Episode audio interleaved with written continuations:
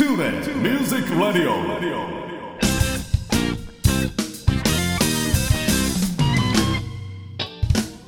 皆さんこんにちは。大阪吹田の音楽スタジオトゥーレミュージックラボのディレクター兼ボーカル講師林慎次郎です。この番組ではトゥーレミュージックラボの生徒の皆さん講師陣その他関係者の方をお招きして音楽や演奏の話時として普段聞けないような雑談などをお送りしています。番組の最後にはプレゼントコーナーもありますのでどうぞ最後までお聞き逃しのないよう。それではしばしのお付き合いよろしくお願いいたします。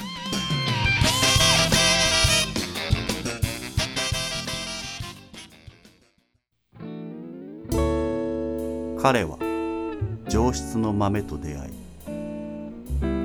豆は彼と出会って真の姿を知る。香り高いうんちく。松永コーヒー。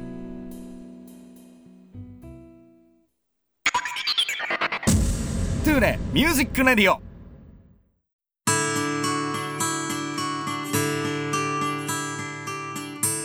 はい皆さんおはようございます。トゥーレミュージックラジオ第89回目となりました、えー6月1回目の放送ですけどもね、えーこのところずっとミュージシャンの方に出演していただいておりましたけども今回はですね、えー、吹田でいろんなご活動をされている彫刻家そして、えーミュージックバーケセラのオーナー生田健一郎さんに登場していただきますよろしくお願いいたしますよろしくお願いします。さああの生田さんは僕学生時代のあの師匠塩崎豊さんの、えーご縁を通じてですね今回ちょっと出演をお願いさせていただきましたけどもはい、はい、あの本当にあの吹田市でもういろんなご活動されているという話を聞いて、はい、ぜひともその師匠からですねあのつながっておいた方がいいよ。ということで今回お声かけを、はい、させていただきましたが、はい、僕がちょっとやっぱりあのあまりこう生田さんのことを深くちょっと存じ上げておりませんので、はい。い、ろんなお話をお伺いさせていただこうと思うんですけども、はい。まずはですねちょっと簡単なまあ自己紹介、はい。それとまあ今あのご活動されていることについてちょっとはい。軽くお話をしていただけたらと思います。えーっとめっちゃ地元なんです。水地から水産へ転校して五中を出てで摂津高校へ行って大阪芸大を卒業してまあ現在に至るみたいな感じですね。バリバリ地元ですね。はい めっちゃ地元です。ははいい。で、えっと、まあ、今、その吹田市で、はいあの、例えばその商工会議所だったりとか、い、ろんなその市の活動にはい貢献されていると思うんですけど。はいこれはもうやっぱりその地元やからという思いが一番強いですか？えっとね一番最初は大学出た時ちょうど僕らが大学出た頃多分バブルの一番最後の頃でまだにぎにぎしてて、まあ芸大なんでまあ就職なんて全く考えてなかったんでまあ大学出てなんかしようかと思った時にお金いんなと思って古金かなんか借りに行った時になんか貸されへんみたいな話があってほんだら会議所へ入ってったらなんか借りれるかなと思ってー。大学出てすぐ会議所には入ったんです。だからもう逆に35年ぐらい商工会議所には入ってるんですかね。で最初入っただけでまあ幽霊会員みたいなんしてて30前に毎月ほんまは解放って来てたんやろうけど、そんなもん見ることもなかったんやけど たまたま見たら新年年賀会みたいなのが書いてあって、うんうんまあ一回 行ってみっかと思って行ったんが最初やったね活動するほんだらまだ20代やったんで、うん。はい。若いから、うんいろんな人が寄ってきて結構その今までその自分らが生きてきたその芸大の仲間とか、はい。とは全然 商工会議所やからうんうん人がちゃうかって、うんうんうんうん楽しかったしまだその頃って飲みに行こうやって声かけたら飲みに行った人が大体おごってくれるから。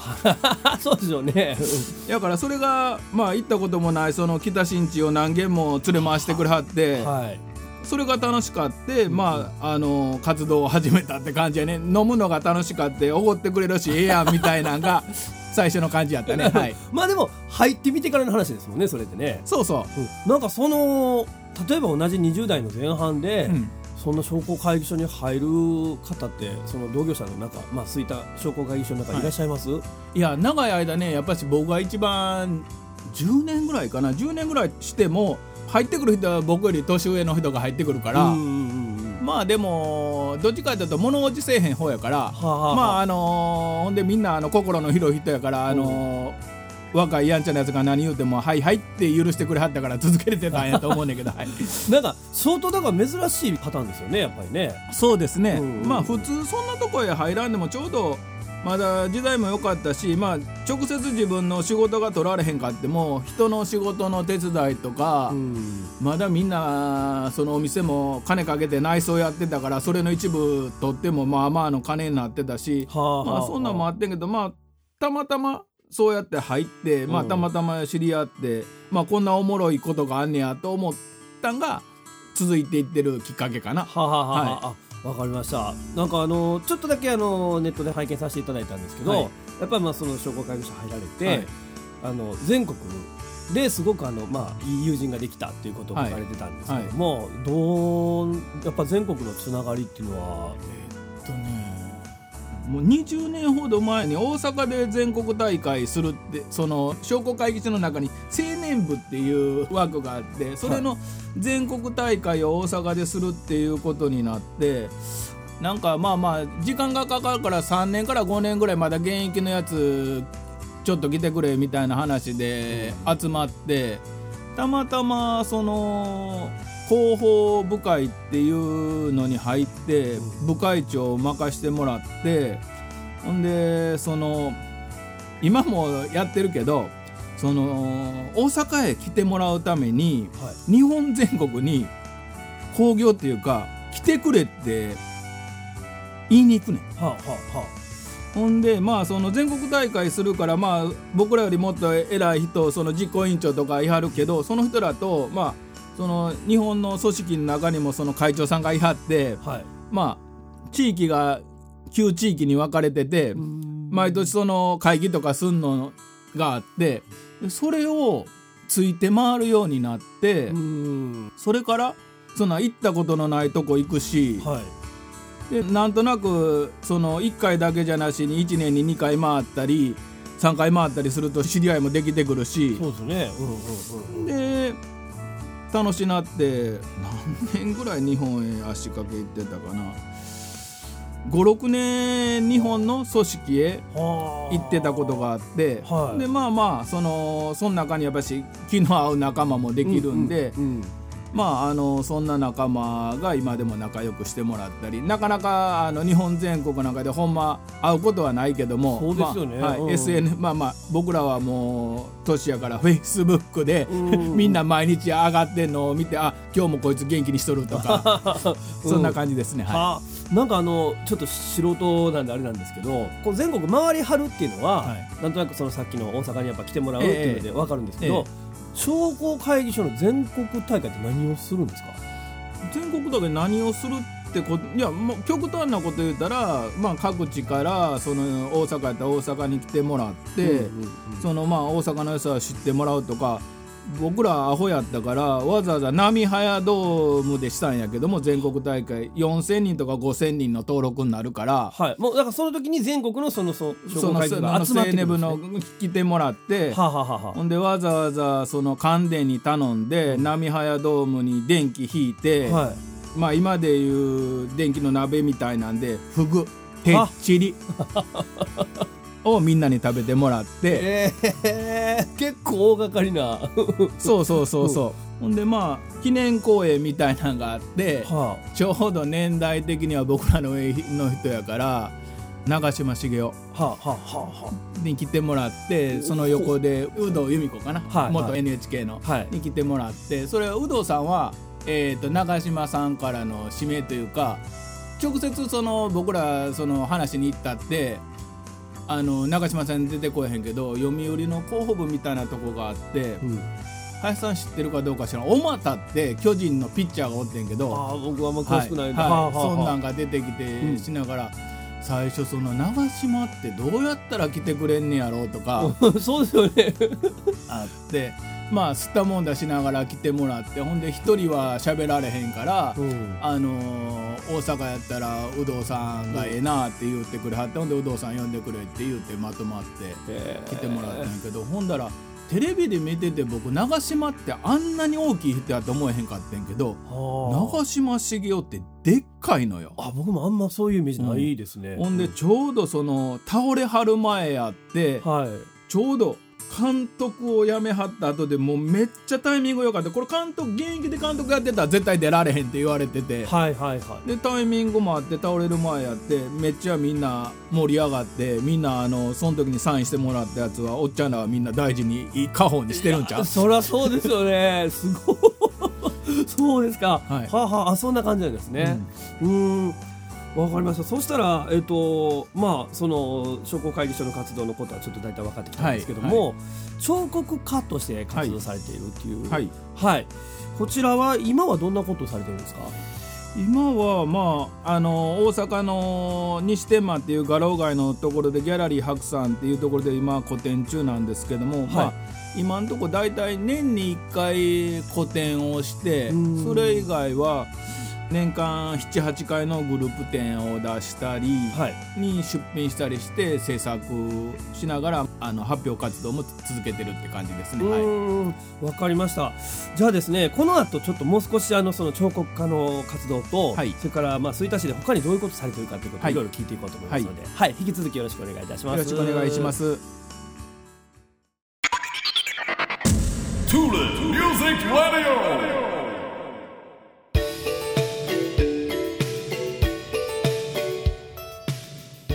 はいそれでは続きまして、えー、生田さんのその彫刻家になろうと思ったきっかけとはい。それからまあ、えー先ほどもちょっとね古典のお話ししていただきましたけど、まあ、これまでのなんかその経歴みたいな、はい。ちょっとその辺について触れていこうと思いますので、ははい。いまずきっかけの方からちょっとお聞かせ願えますか？きっかけはね多分父親と母親が割合とその美術が好きで展覧会を見るのが好きやってはい多分まあいろんな家があんねんけど僕らは結構その展覧会に連れて行かれたりでまあ大阪とか京都とか神戸は美術館の横に動物園がついてるからはいだからその展覧会を見に行った後に動物園に連れて行ってもらうとか。ほほんで例えばその夏休みとかに、まあ、旅行に行くじゃない普通はなんかまあ今やったらディズニーランドに行ったり、まあ、はい。USJ に行ったりすんねんけど、うんうんうん。僕らもその旅行には行くねんけどほんならその時に例えば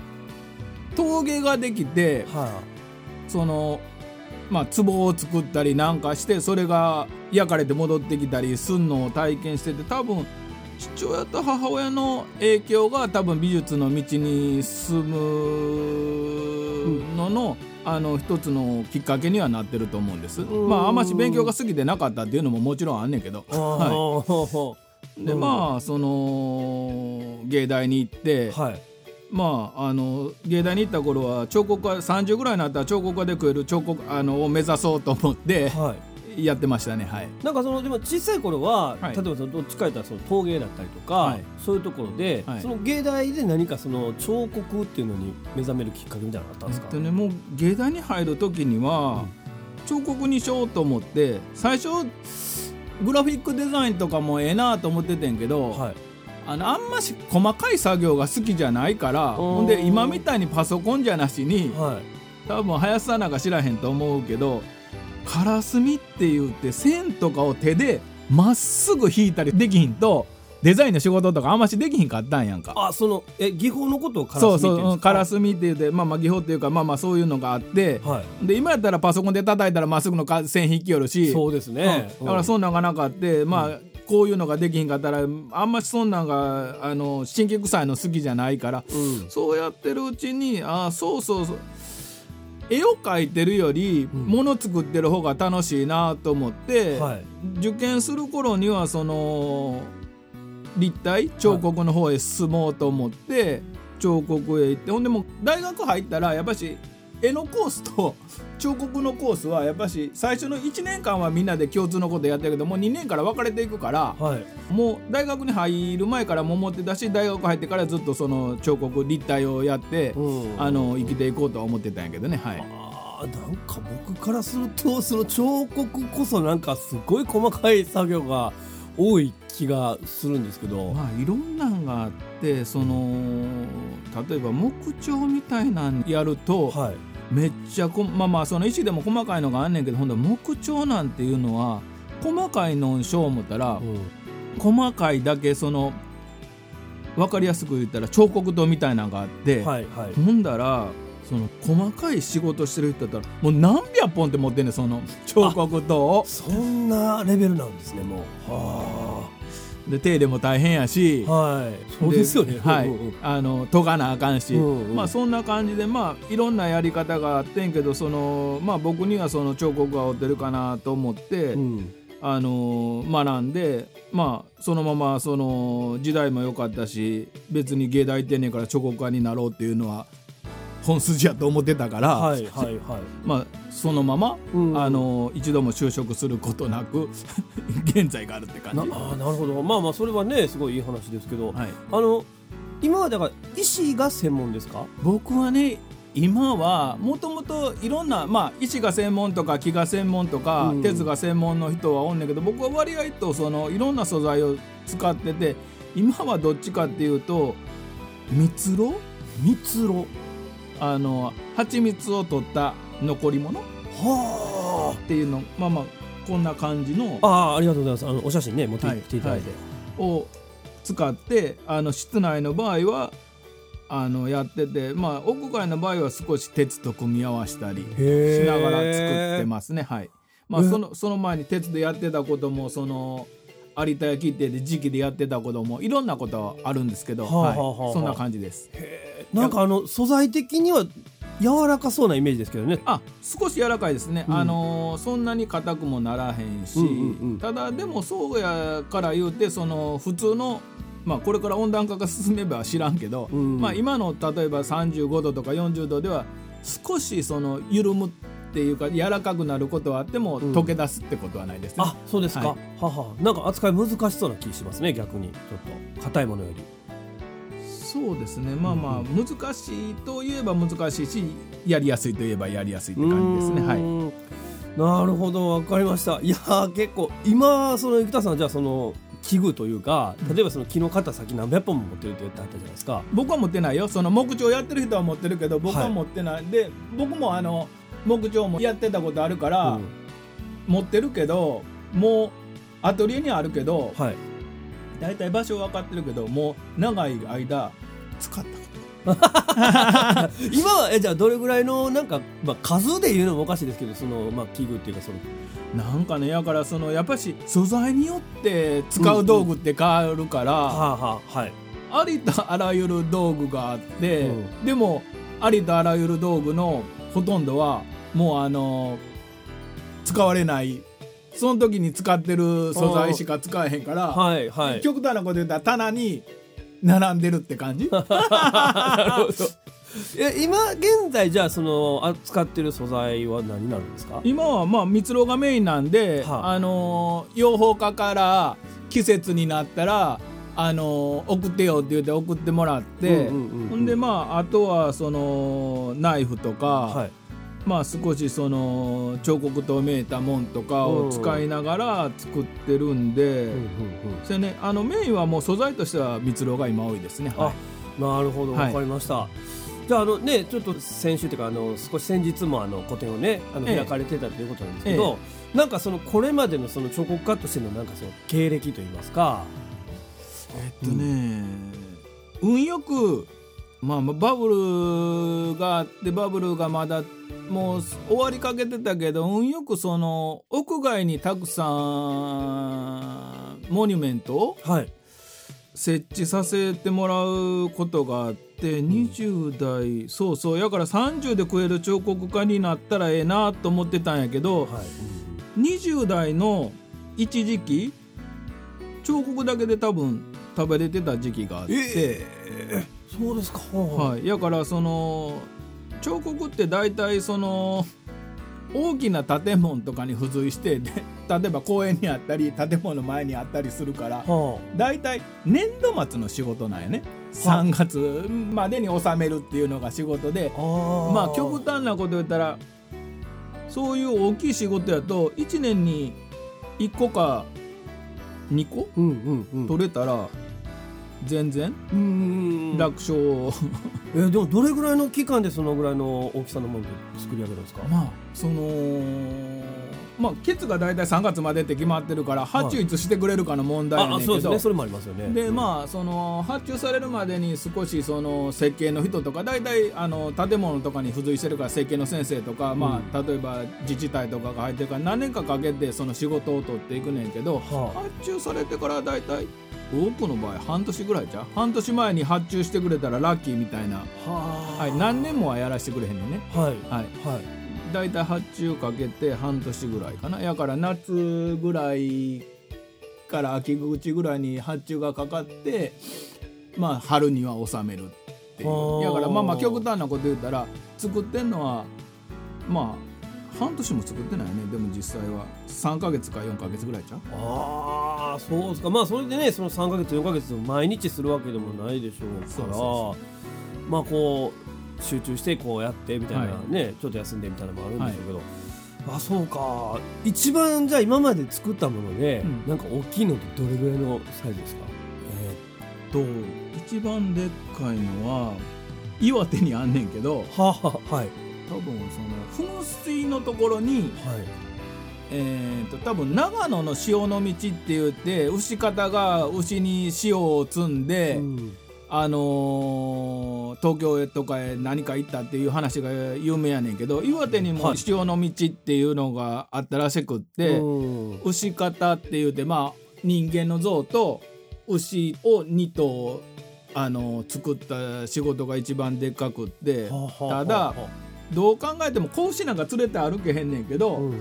オファーは牛方っていう人間と塩を積んでる牛とうん。報酬も連れてほしいっていうはあはあ。話があってはい。あのそんなことはないねんけどそういうあのモニュメントになってるよね。ほんで特にそのやっぱし今は少し変わってると思うけど地方に行けば地方に行くほどその例えば具象彫刻って言われるその人間とか牛とかみたいなのが多かったり歴史上のことが多かったりまあ街中やったら全然抽象でもええねんけどまあ田舎に行けば行くほどそういう具象彫刻の話になりますね。はあ、これなんかその例えば生田さんのインスタとか、うん。岩手のなんかホームページがなんかあったりいけるんですかね？うん、あのねちょうどその地震があったじゃないですか、はい。ほんでだいぶ傷んだとこなんで、うんうんうんあのちょうど海っぺりのところでついてたから、うん。どうかなと思ったらその商工会議所青年部の友達が見に行ってくれて「生田さんあるで」って言ってあそうですか。あってああよかったと思ってそうするといつまでもあんねんなと思いながら、うん。まあまあ、感慨深いなと思いながらまだ見に行けてないけどね、はい。なかなか。岩手のその三陸鉄道あまちゃんが流行ったやんか、はあ。あのはい。うんあの路線の陸中野田っていう駅の駅前についてんねんけど、はいはいあの作品がそこにまだあるっていうのは確認できてます。あーわかります。いやぜひとも見たい。なんかあの大きさ的にはあれですか？実際の人間の大きさ。えっと実際の人間より少し大きめですね。やっぱりええあ、はい、大きめやから牛ももっとでっかいし、うわ大変それ、はい、人間と牛とそれからほんで子子牛ですもんね、はいはい。うわわかりました。いやこれぜひとも見てみたい。はい、またあの写真を見つけたら、は いはい。林さんにぜひ。はい。あぜひともはい、はい。よろしくお願いします。ありがとうございます。あのーちょっといろんな彫刻家としてのお話を聞かせていただきましたけども。はい。この後引き続きまあツイッターでのご活動ちょっといろんなことをされているのを聞いていこうと思うのと、あとあのライブバーケスラの、ははいい。お話もちょっと聞いていこうと思いますのではい。よろしくお願いします。お願いいたします。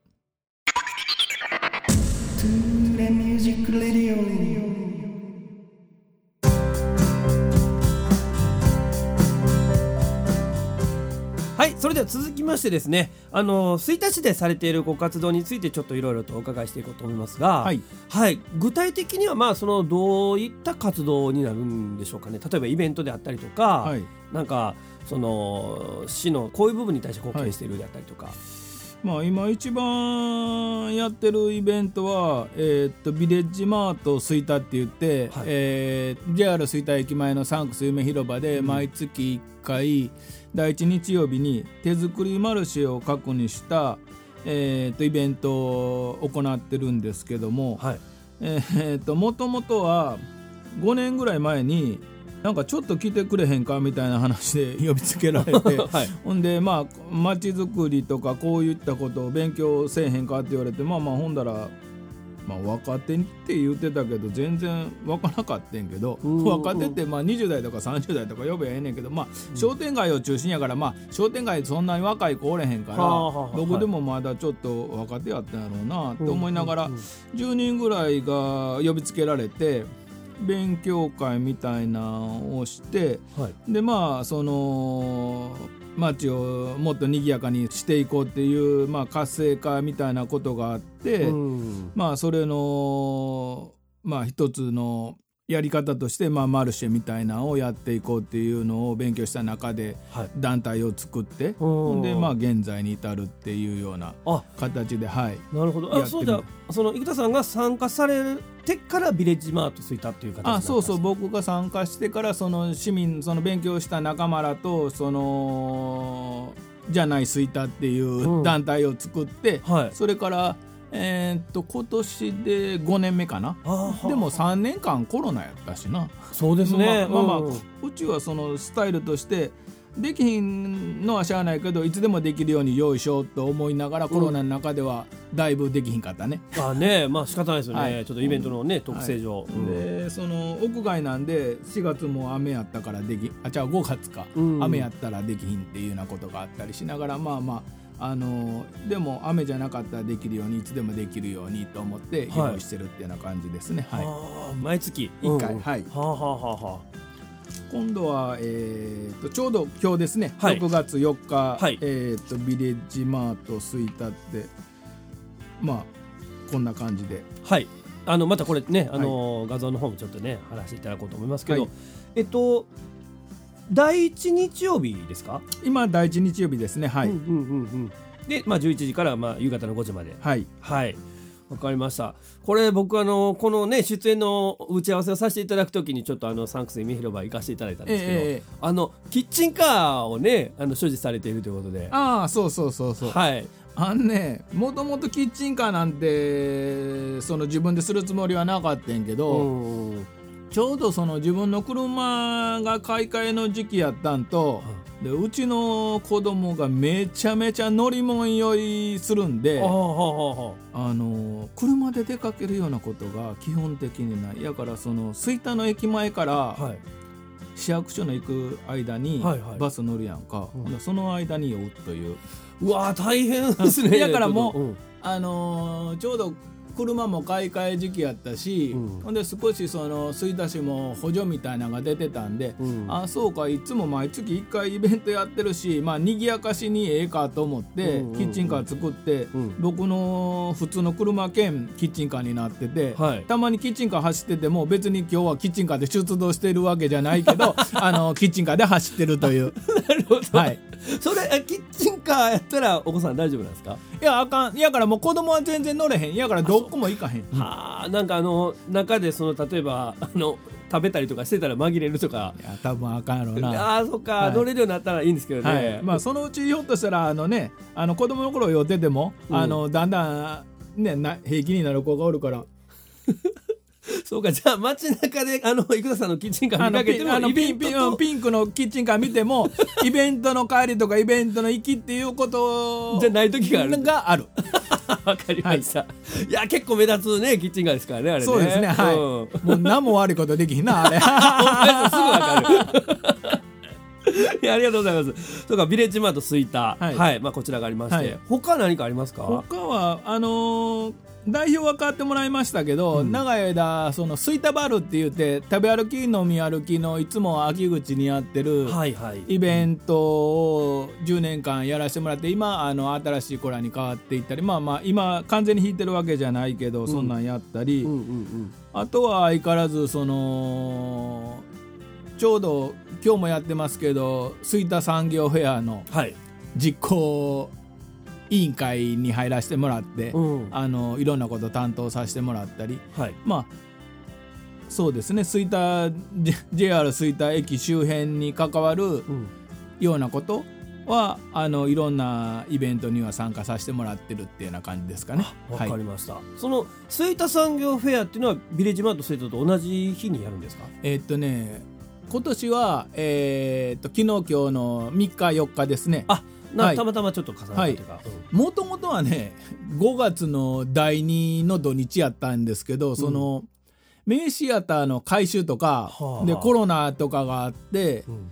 とりあえずなんか今6月の1週目にやってますね。もう1週目やったら俺は土曜しか手伝われへんから日曜日は絶対俺のとこ俺は自分の方するって言うて。うん。だからその今日はえー、と産業フェアもやってるけど産業フェアはあのもうお任せになってで自分は あの今日はビレッジマートをはい。やってるって感じですね。はあ、はあはあ、なるほど、わはい。かりました。うわーやっぱいろいろねされているということで。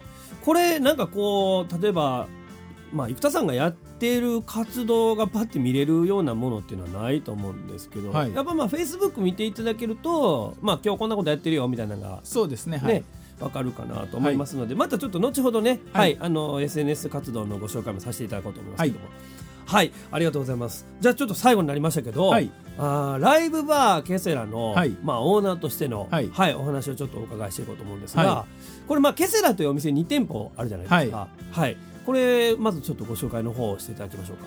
もともとねギャラリーカフェバーケセラやってはい、その前僕茨城で店やってたんですよ。はい、1 5 6年前ぐらいからかな、うんうんうんほんで一番多い時茨城で6つか7つお店やってて。あ、そうですか。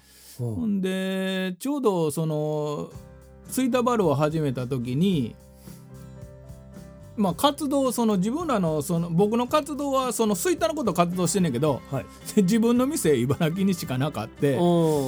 でまああの飲食やってたんで生田さんとこの店どこにあんのって茨城やねんってなんで茨城なんていう話が始まって。ちょっとそうですね。ほんでそうしてるうちにまあいろんなことを言われたりしながらリーマンショックが来たりして少し店を減らしたりしながらしててほんでまあたまたま縁があってその最初のケセラを開くことになった時はまあもともと水畑なんでうん。ギャラリーと、まあ、カフェバーみたいなのを兼用にしてやってたんやけどちょっとやっぱしギャラリーとしてはそんなに大きい場所じゃないんでうん。っていうのをやってて何年前かな？でもコロナ中やったな。人の紹介でね今その朝日通商店街にあるもともとのケセラの1号店って呼んでる方にはい。あの佐野君っていう今店長やってくれてるうん子がおるんですけど、えーっと静岡生まれ東京育ち、うんうんうん。でジャジャズのベーシストなんやけど、でちょうどその前うちの店夜はそのダーツバーの子らがやってくれてて。はただあそこの店やったら1台しか置かれへんからちょっと広いとこに変わりたいからエスカーっていうからあのまあまああのね引き止めてもしゃあないんで、うんでちょうどうちもその空きが出る頃でちょっとほんでちょうどその佐野君も前の仕事を辞めるところで辞めたところでそんな話があってほんだらお前店するって言うたら何の縁もゆかりのないんでうん。静岡生まれの東京育ちで東京で音楽活動してて、うんほんだら多分そんな話ああって多分2週間とか3週間で引っ越してきてえすごい。なんか感じたんでしょうねなんか。ほんでいやベース弾くと聞いてたけど、まあそらもういっぱい持ってんのかなと思ってたけどようさん持ってきたでウッドベースからなんかえ もうあの基本はエレベやねんけど エレベから「お前そんなんあの上に入る?」って言いながらうん持ってきて、でそれからほんでまあまあその高校の時の同級生がオルガン弾きがおって。はいはいまあほんだらなんかそのミュージックバーにすんのに、うん。なんか売り物いるよねって思ってて、うんほんで最初まあまあオルガン弾きおるからオルガン入れるかと思っててんけど、ん。まさかそんな最初 B3 なんて入れようって思ってなかった、原稿のやつの、まあそうまあめっさ安なかってもええけどまあそこそこのでええかと思ってたらなんか出物があるっていう話になって。はい。ほんでえー、っと思いながらほんで今のその新しいやつの最新のサラピンの値段見たらまあまあすんなと思いながらでもこんなんは高いしなと思ってたら悪魔のささやきをする人がおんねんや。タイミングですねなんかね、うん。あるんですね。う、うん。ん、ほんで B3 はあのええよってあのもうそんなに作ってないし、はい。価値が高いしまあまあ極端なこと言ったらスタンウェイとは言えへんけど、うん。まあまあオルガンってそんなにね、うん。あのやられてる方も少ないし、うんうんうん。まあまあ今のそのエレピとかうん。シンセサイザーにつながるような前のやつやから、うん。ええよっていう話があってその直接自分でもういあの高校の友達も言いながらそのレジェンドみたいな人に「ええよ」って俺にささやかし ほんだらもうなんかそうやってわざわざ思い切って静岡生まれの関東育ち来たからほんだらそれを目玉にするかと思ってハーモンドを入れたんがきっかけやった。なあなるほど。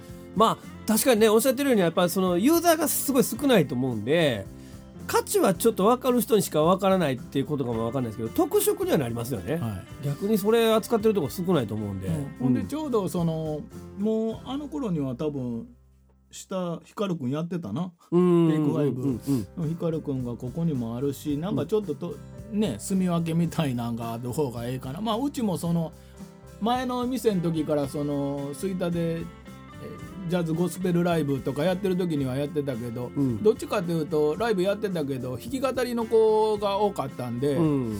まあなんかちょっと変わっていくにやったらなんかひ必要かなと思って、はい、であんな狭い店に掘り込んで。はい、いやいや、まあ、はあはあなるほど、でそうやってると、まあ、コロナが本格的に何のしてると、なんか隣の席座ったらあかんとか、うん1メーター開けろとかそうですよね。2メーター開けろって言われたら、うん。あんな狭い店何人入れんねんっていう話になっそうで。きつかったでしょうねやっぱり、うん。ほんでそうしてたらまあなんかもうちょっとあの広いとこ探さなあかんなと思って、探してたらその駅前のところのあの元々のレジャービルのところの5階ちょうど空いてて、うん。あ広いからええやんと思ってほんでまあ5階やし、はい。ほんで路地入っていかなあかんしちょっと安かって、うんで出すかって言いながらしてたらほんでまた悪魔のささやきが B3 あんで。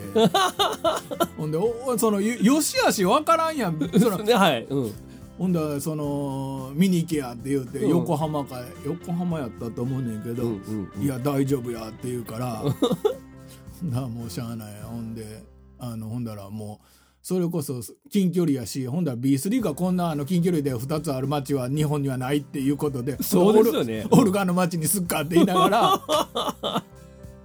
ほんで向こうにも宿泊してその B3 結局向こうは5階やねんけど、はい。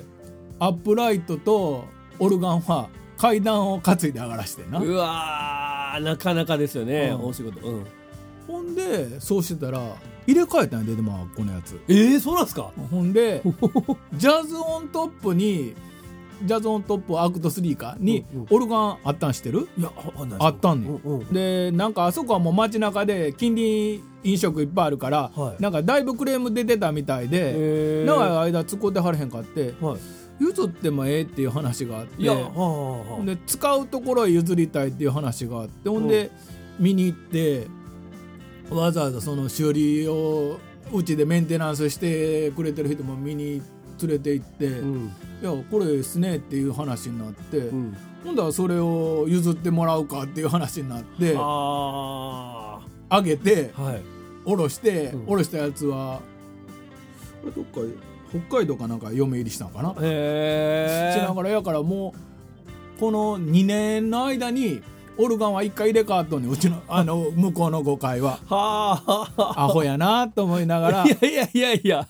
なんかもうでも突出してますもんね。やっぱねよそがしてないこと完全にやってるっていう、うん。もうもうそれしかなんかあのちょっと色を出していくのはないと思って、まあまあうんオルガンに特化したような形で、まあ、オルガンをベースにしながら、まあ、みんなで楽しんでもらいたい。うん。でまあまあ下であのテイクさんとかがあるんで、まあ、音楽でこの街ね、うん。スタジオは昔から U とかいっぱいあるし、うんうんうん。なんかねギターとか担いでる子いっぱいおんねんけど、うんなかなか店に寄ってもらわれへんなと思いながら、はい。でもまあ賑やかななんか音楽でなんかこの辺ができたらなとは思ってますう今は、はい、んわかりました。あのねえっとそのオルガンとえっとケンハモのイベントえー。そうそう。オルガンケンハも今、プラスピアノフェスかな、はいだから最初オルガンとケンハも最初オルガンだけにしようやって言っていやこれからはケンハもやっていう人がおってはでまあケンハモで始めてやっぱしでもあのーまあ鍵盤のお祭りみたいなのにしようやっていう話があってやっぱし圧倒的にピアノ弾く人はそれは誰でもそうやね,、まあねうんピアノかエレクトーンから多くの人始めるからほんでピアノの人に来てもらったりしながら、うん。まああの今はテイクさんにも参加してもらいながらまああの楽しめるようなイベントができていけばなと思ってます、はい、まはい。だまだちょっと努力不足ですけど、はい。いやいやいやいや。ねもうあの結構あのよくお見かけするイベントなんであれも。はい。はい、い、やわかりました。なんかすごいあのたくさんお話が聞けてよかったです。またちょっといろいろとご紹介させていただこうと思いますけども。はい。このコーナーは、えー、生田さんのツイッターでのご活動についてちょっといろいろとお話をしていただきました。ございます。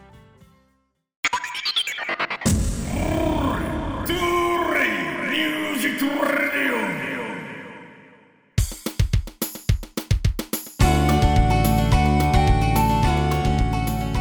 いそれでは、えー続きまして、えー、生田さんのおすすめアルバム紹介ということでですね、はい。まあ一応あの音楽スタジオのえー番組ですのでちょっとなんか音楽にちなんだお話も聞かせてもらえたらなと思います。はい。はい。なんかこうこれまでの人生でもう一番聴いたなみたいなアルバムってございますか？えっとね多分まあ今お店はどっちかというとジャズとかフュージョン系のお店やってるんですけども、はい。年代的にどっちかというとロック小僧なんで。あそうですか、はい。ほうほうほあの多分今はの清志郎を多分一番聴いてきてうはい、はい。うんうん。だからまあおすすめのアルバムは RC サクセションの「ラプソディ」はあですね。はい。はあはあはあはあ。もうなんか割と全般聴いてた感じですか？RC は。えっ、とね RC の頃は聞いてたけどやっぱし今はあの清志郎になって変な方向へ行き出してあんまし聞かへんなったかな はい。そうです。まあまあちょっと方向性ね、はい。若干変わってますけど、はい。ああわかりました。なんかこのそのラプソディの中でおすすめもうこれがよう聞いてたなみたいなのありますか？何入ってたラプソディたまらん坂とか入ってたうーん。なラプソディに入ってるんであればたまらん坂はあはもう特によく聞いてたみたいな感じの、あわかりました。RC サクセションの、まあ、ラプソディ、でまあえっ、と楽曲は、まあ、たまらん坂というのをよく聞いてたということで、はい。僕もちょっと改めて、はい聞いてみたいなと思いますけども。はい。ありがとうございます。そうかロック。まあ外国のロックとかはどうですか？聞いてた。あの何でも聞いてた。ちょうど高校入った頃にレンタルレコード屋さんができてはいはい。レコード高かって子供買われへんかったんやんか、そうですよね。うん。ほんでレンタルレコードやったら10分の1ぐらいやから、借りて、うん。ほんであの商店街に上新電機があったんや昔。はい。そこにうん。レンタルレコードで借りたレコードを持って、うん上新電機のステレオでかけて録音カセット録音してた それはえお店がそういうサービスしてたんですか？うんうんあのお店の人と仲良くなってやから じ上新電機でカセットテープは買うから 録音させてって言うてあなるすごい交渉上手じゃないですか。はあ。やって何忘年会とかに参加してたからなえすごいっすね。いやそれでもだってお店でそんなレコードダミングしてもたら60分1時間ぐらいかかるでしょ？うんやってその何枚か借りるやんか、はいほんだらその時にはあのこうやってあの今録音中触らないでくださいみたいな 札貼って貼ってたもんそれはええんかな？すごいっすね。はあなるほど面白い。えほんでそれをレコード借りてどどんな借りてたんですかレコードは？アイアンメイデンとかさ。あもうバリバリロックじゃないですか。はあ、はあはだからサバスとか、あ、はいはいはい。オジとか、完全ロックですねもうね。うん。はい。そうなんでした、ははあわかりました。いや面白いな。ちょっとその 上新電機のエピソードが面白すぎましたけど。まあちょっと改めてはい、あのおすすめアルバム紹介。ということではい RC サクセッションの「ラプソディ」というアルバムをご紹介していただきました。ありがとうございますは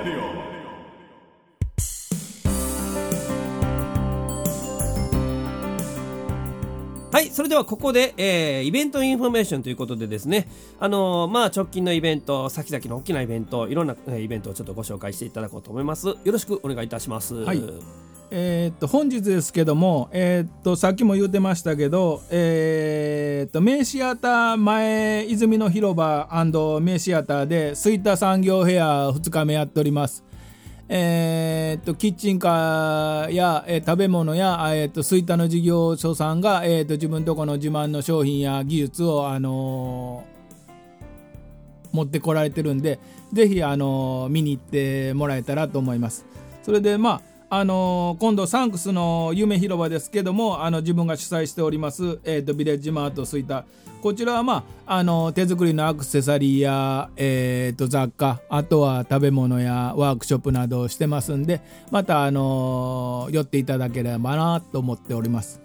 それから、えーっと来月から、えーとビレッジマートは、えーとちょっと夏になって暑くなるんで7月8月9月はナイトマーケットっていうような形で、えーっと土曜日日曜日開催させていただいてまあ駅前で簡単に言えば、えーっとビアガーデンクラフトビール屋さんに何社か、えーっと日本全国のところから来ていただいて、えーっとビアガーデンみたいなものをできたらなと思ってますんでまたあの要チェックでお願いいたします。はい、なんかあのいいなんかチラシですよね。このナイトイベントもね。はい、はい、えーまた改めてねちょっとあのご紹介させていただこうと思いますけど、生田さん自身のあの個展のイベントとかどうですか？はい、ちょうどあの昨日で終わってしまったんですけども、うんうんえーっとこの後はまああのグループ展が来月かな？6月にえーっと堺のギャラリーいろはにさんであったり秋になれば、えーうつぼ公園であの彫刻展とかありますんでまたよろしくあの近くの方は覗きに来ていただければと思います。はい、ありがとうございます。えー最後にですね、ちょっとまあ SNS 等のご紹介させていただこうと思いますけど、今どうでしょう、Facebook、あとインスタもされてますかね？多分やってるけど、うんもう圧倒的に僕は Facebook んうんうんオンリーに近いですね。あはい、わかりました。じゃあ、あの、こちらの方もね、はい、はい説明欄の方にご紹介させていただこうと思いますので、はい、またイベントを皆さんチェックしていただきたいと思います。ということで、イベントインフォメーションのコーナーでしたありがとうございます。彼は上質の豆と出会い豆は彼と出会って真の姿を知る俺の豆には手を出すな松永コーヒー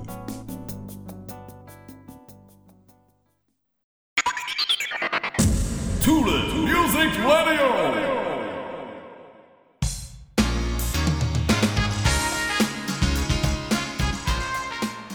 はい、それではここで月間キーワードクイズのコーナーです。えー毎回1文字ずつキーワードを出しておりますが1ヶ月間に出たキーワードをつないで出来上がる正解、えー単語の正解をですねお答えいただいた方の中から抽選で2名様にプレゼントを申請させていただいております、えー今月6月のプレゼントは USB のタイプ C ケーブル。これ50センチ0.5メートルですね。はいこちら。えーっとですね。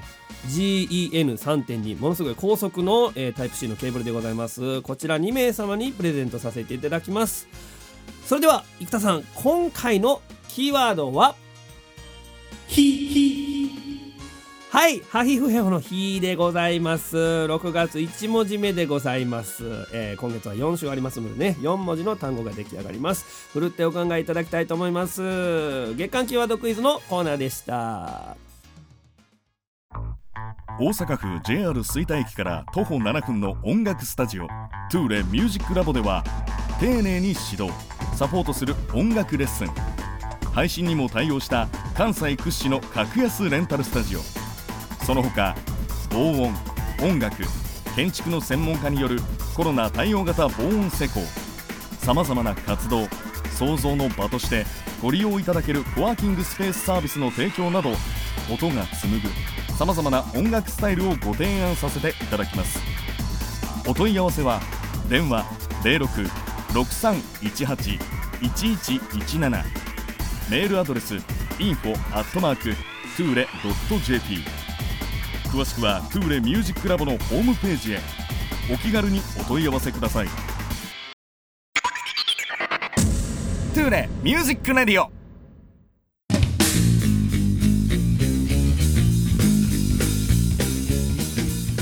さて皆さんいかがだったでしょうか？生田さん本日お忙しい中ありがとうございました。ありがとうございました。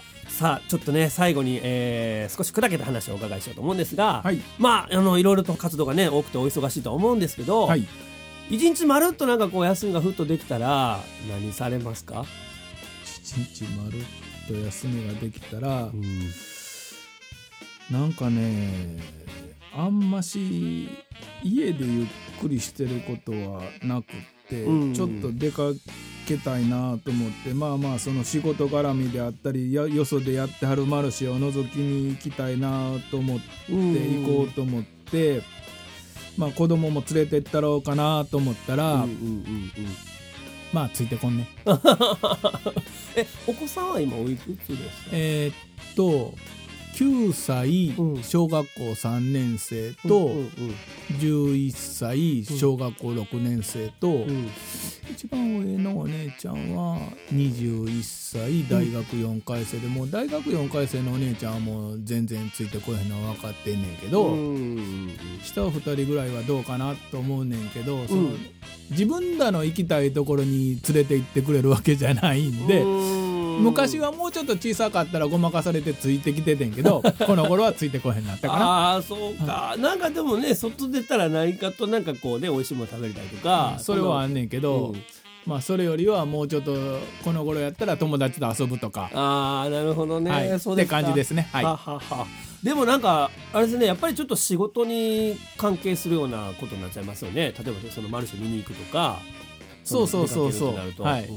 もう完全仕事全く切り離してもうなんか好きなことしていいよってなったら何されます？例えばまあ旅行なり長い休みがあったら旅行行きたいねんけどまああ1日ぐらいやったら寝てたいかな。ああそうか。そうですよね。やっぱね、休みもなかなかね、はい。うん、取れない状況かなと思いますので、はい。またちょっとあのそんな時が来たらしっかり休んでいただきたいと思いますけども、い、や本当にあのたくさんお話聞かせていただきました。ありがとうございましたありがとうございます。また今後とも何かとよろしくお願いいたします、はい。よろしくお願いいたします。はい。ということで、えー、トイレミュージックラジオ第89回目は、えー彫刻家そしてまあ吹タでいろんな活動をされております。ライブバーケセラのオーナーとしても、えー、有名な生田健一郎さんに出演していただきました。ありがとうございました。ありがとうございました。